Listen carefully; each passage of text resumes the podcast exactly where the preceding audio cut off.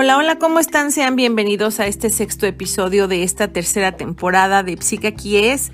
Me encanta que me estén acompañando. Muchísimas gracias por estarme escuchando y por todos sus comentarios y sugerencias a través de redes sociales. Me encuentran como Gaby Usenac y como Psica es en Instagram y en Facebook. Ahí estoy para cualquier duda. Y antes de empezar con el tema, me gustaría hacerle un agradecimiento público a Amara González por todo el apoyo dado, por el manejo de mis redes sociales, por las artes que nosotros le llamamos así a los posts y a los banners de cada podcast porque ella es una persona fantástica y maravillosa a la cual le agradezco infinitamente porque ella es la imagen, la creadora de esas imágenes con las que ustedes identifican los contenidos y le agradezco infinitamente todo el cariño, todo el apoyo durante todo este tiempo y le mando un fuerte, fuerte abrazo cariñoso. Muchas gracias Amara por todo y esperemos que estemos juntas en este camino de este podcast durante mucho tiempo pues vamos a empezar con el tema. Este tema es muy interesante, es muy bonito porque vamos a hablar sobre ser feliz sin pareja y tiene que ver con el hecho de estar solo, pero cómo interpretamos la soledad y por qué sí podemos ser feliz sin necesariamente tener una pareja. Entonces sean bienvenidos a este episodio y vamos a comenzar. ¿Cuántos de ustedes conocen a personas que no tienen pareja y lo primero que piensan es que quizá no son felices? En realidad están equivocados. Muchas personas interpretan y sienten y viven la soledad porque así lo quieren, porque están convencidos de ello y porque hay muchas otras situaciones por las cuales la misma vida los ha llevado a tomar quizá la decisión de estar solos. Sin embargo, hay otras personas que no pueden vivir si no tienen una pareja, que sienten una gran soledad y una gran presión de tener una pareja porque sienten que no pueden ser felices sin ello. Bueno, empecemos con esta parte de la soledad. Nuestra cultura nos ha obligado a tener una cronología de vida. Nacer, crecer, tener pareja, casarse, tener hijos, nietos, y luego esperar la muerte o lo que venga, ¿no? Entonces, tenemos que revisar esta cronología porque en las últimas generaciones no siempre va a ser así. La cronología tiene que ver con cómo crecí y lo que yo pienso y mi propio proyecto de vida. Actualmente hay mujeres que no quieren ser madres, que la maternidad no es una opción y son muy felices. Si tú eres de las personas que siente que no puedes ser feliz sin pareja, bueno, pues quizá tenga que ver con tu propio concepto de soledad. Y muy probablemente esa soledad que sientes es una interpretación de lo que te está ocurriendo y te lleva a ese sentimiento que se puede perpetuar. Es decir, puedo sentir soledad para siempre. La clave está en el significado que yo le doy a la soledad. A veces la soledad se interpreta de muchas maneras. A veces el hecho de estar solo o sola es un sentimiento que automáticamente puede ser negativo porque está vinculado a la pérdida, a la culpa, al fracaso. Cuando no podemos estar sin pareja, quizá tengamos una necesidad de depositar nuestras emociones en nuestra pareja, de que esa pareja nos alimente y de que nos haga felices porque quizás sentimos que no podemos proporcionarnos nuestra propia felicidad. ¿Qué pasa si te está sucediendo algo así? Primero debes de cuestionarte en qué etapa de la vida estás y qué necesitas, porque seguramente esas necesidades de compañía puedes llenarlas haciendo distintas actividades y no necesariamente con una pareja. La pregunta es cómo vives la soledad.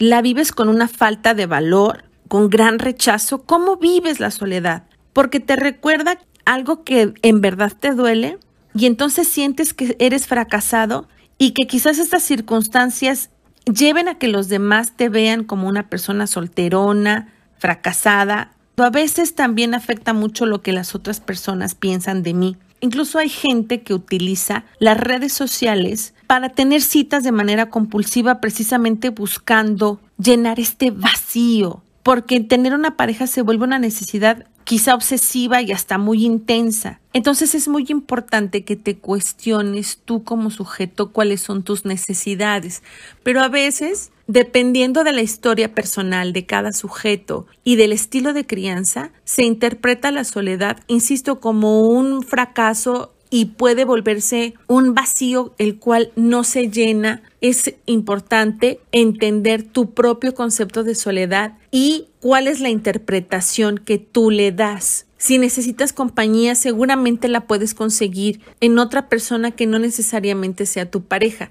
Si necesitas divertirte, pues seguramente puedes divertirte de distintas formas y no necesariamente con una pareja. Si necesitas sentirte amada, empieza amándote a ti misma. Empieza haciendo cosas que te hagan sentir amor propio. Psicóloga, ¿cómo hago eso? Bueno, a veces el simple hecho de arreglarte y ponerte bonita, guapa o guapetón, o ir al ejercicio, o ir a trabajar, a veces hasta ponerte una pestaña postiza una uña para verte linda para ti, o que te rasures o te cambies el look para verte guapetón, llamativo, eso puede ser amor propio. Intenta hacer estos pequeños cambios, intenta analizar cuál es tu propio concepto de la soledad para que logres entender por qué tienes tanto miedo de estar solo, por qué no puedes ser feliz sin pareja.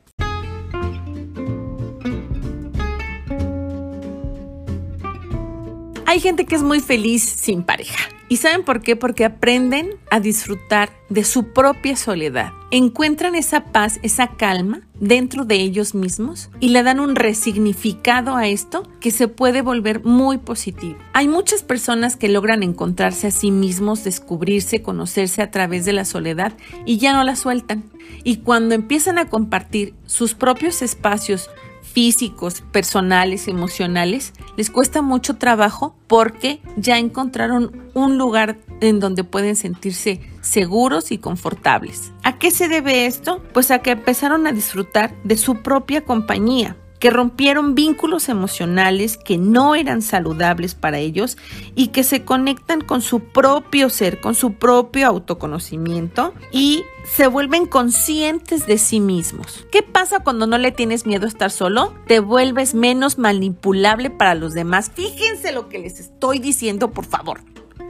Cuando ustedes aprenden a no tener miedo, ya no son manipulables para los demás. ¿Cuántos de nosotros nos quedamos con nuestra pareja porque tenemos miedo de estar solos? Le tenemos miedo al abandono. Cuando nosotros estamos en esta zona de autoconocimiento, cuando rompemos esos vínculos, nos volvemos autónomos. Podemos tomar decisiones más conscientes, sabedores de nuestras carencias emocionales, pero también totalmente conscientes de que podemos dominar ese sentimiento y trabajar con él.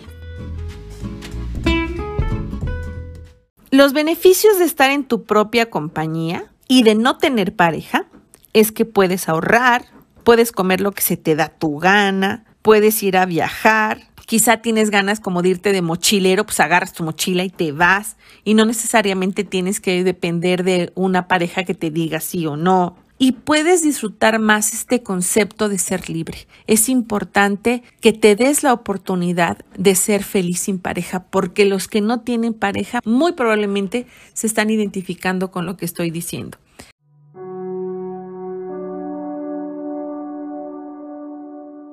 Si tú que me estás escuchando tienes pareja y no te animas a dejarla, haz este siguiente ejercicio. Imagínate si esa persona, que es tu pareja, no estuviera en tu vida. Imagínalo. ¿Cómo te sentirías? Si el sentimiento que tienes es de satisfacción con tu vida, aunque esa persona no esté, entonces tienes autonomía emocional y muy probablemente sea más fácil dejar a tu pareja y que no te pegue tanto, pero si tú te das cuenta que al no estar tu pareja, te quedas sin amigos, sin pasatiempos, que te quedas con una tristeza avasalladora, sin alegría, entonces habría que trabajar en relacionarnos con los demás a través de la autonomía y de la individualidad. Las relaciones de pareja suelen ser más saludables cuando no hacemos simbiosis, cuando cada quien tiene una vida individual, sus propios amigos, sus propios pasatiempos, su propio espacio, pero lo vienen a compartir con alguien más y ese alguien más le gusta respetar ese espacio y lo puede compartir sanamente contigo. Si no es así, Quizá por eso es que tienes temor de dejar a tu pareja y puedes pensar que sin pareja no eres feliz. El secreto está en trabajar en tu propia individualidad para desarrollar autonomía económica, emocional, etc. ¿Qué puedo hacer para empezar a manejar mejor mi soledad? Primero, tienes que identificar las creencias negativas en cuanto a tu concepto de soledad. Recuerda que estas creencias han sido programadas por los seres que nos rodean, a veces por nuestros propios padres, por ejemplo en el estilo de crianza. Si a ti te decían, vete a tu cuarto, estás castigado. Entonces, al ser excluido de manera inconsciente, puedes guardar este hecho de que estar solo es verdaderamente trágico. Esto es solo por poner un ejemplo, pero las personas que tienen miedo a la soledad debe de haberse generado en algún lado. Entonces hay que buscarlo porque estas creencias negativas sobre la soledad fueron aprendidas. Después también puedes escribir qué opinas sobre la soledad, de quién lo aprendiste, qué significa para ti estar solo. Te puede sorprender mucho lo que llegues a anotar en esta escritura, porque te puedes hacer consciente de las creencias irracionales con las que has estado viviendo durante algún tiempo o que aprendiste de alguien. Cuando hayas analizado estas creencias irracionales sobre la soledad y hayas entendido un poco de dónde vienen las creencias negativas, puedes entender que este malestar sobre la soledad es transitorio. Date oportunidad de sentirte solo para que esa emoción sea más fácil de soltar. Cuando tú eres consciente de tus emociones y te permite sentirlas y no evitarlas, es mucho más fácil entender que son transitorias y que las puedes soltar, que las puedes dejar ir. Pero si tú estás evitando sentirte solo todo el tiempo, puedes generarte más ansiedad y eso dificulta mucho más tu progreso y tu crecimiento personal.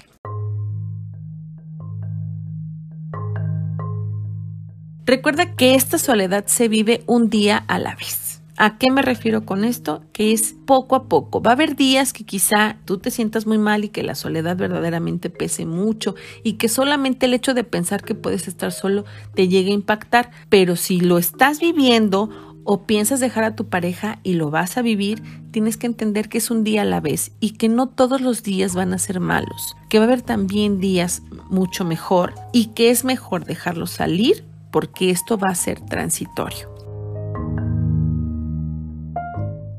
Si estás sin pareja y quieres intentar ser feliz porque ya te cansaste, bueno, vamos a hacer otro podcast sobre la felicidad porque la felicidad son momentos, ¿sale? Entonces, partiendo de esto que les acabo de decir, de que la felicidad son momentos, es muy importante que se liberen de la presión social. ¿Qué podrían hacer cuando están solos?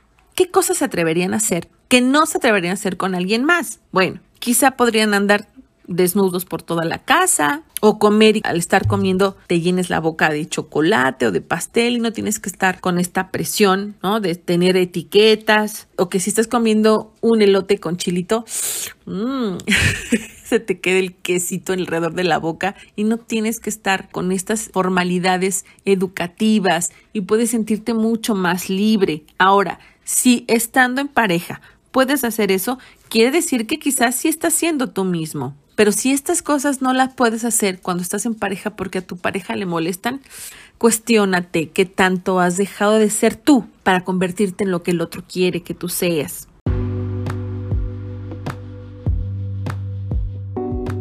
Sé valiente y atrévete. Atrévete a hacer cosas diferentes. Disfruta de estos espacios de soledad. Salte de la rutina, rompe tu rutina. Tienes que empezar a hacer cosas nuevas y diferentes, porque ser feliz sin pareja sí es posible. Y muchas personas que no tienen pareja y son felices saben de lo que estoy hablando.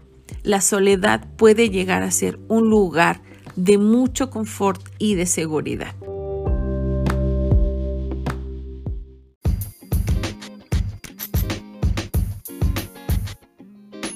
Muchísimas gracias por su atención y compañía. En verdad les agradezco que me estén escuchando. Les envío un saludo y un fuerte abrazo donde quieran que estén en Estados Unidos que también me escuchan. Muchísimas gracias. Compartan este podcast con quien le haga falta y nos escuchamos muy muy pronto. Hasta la próxima.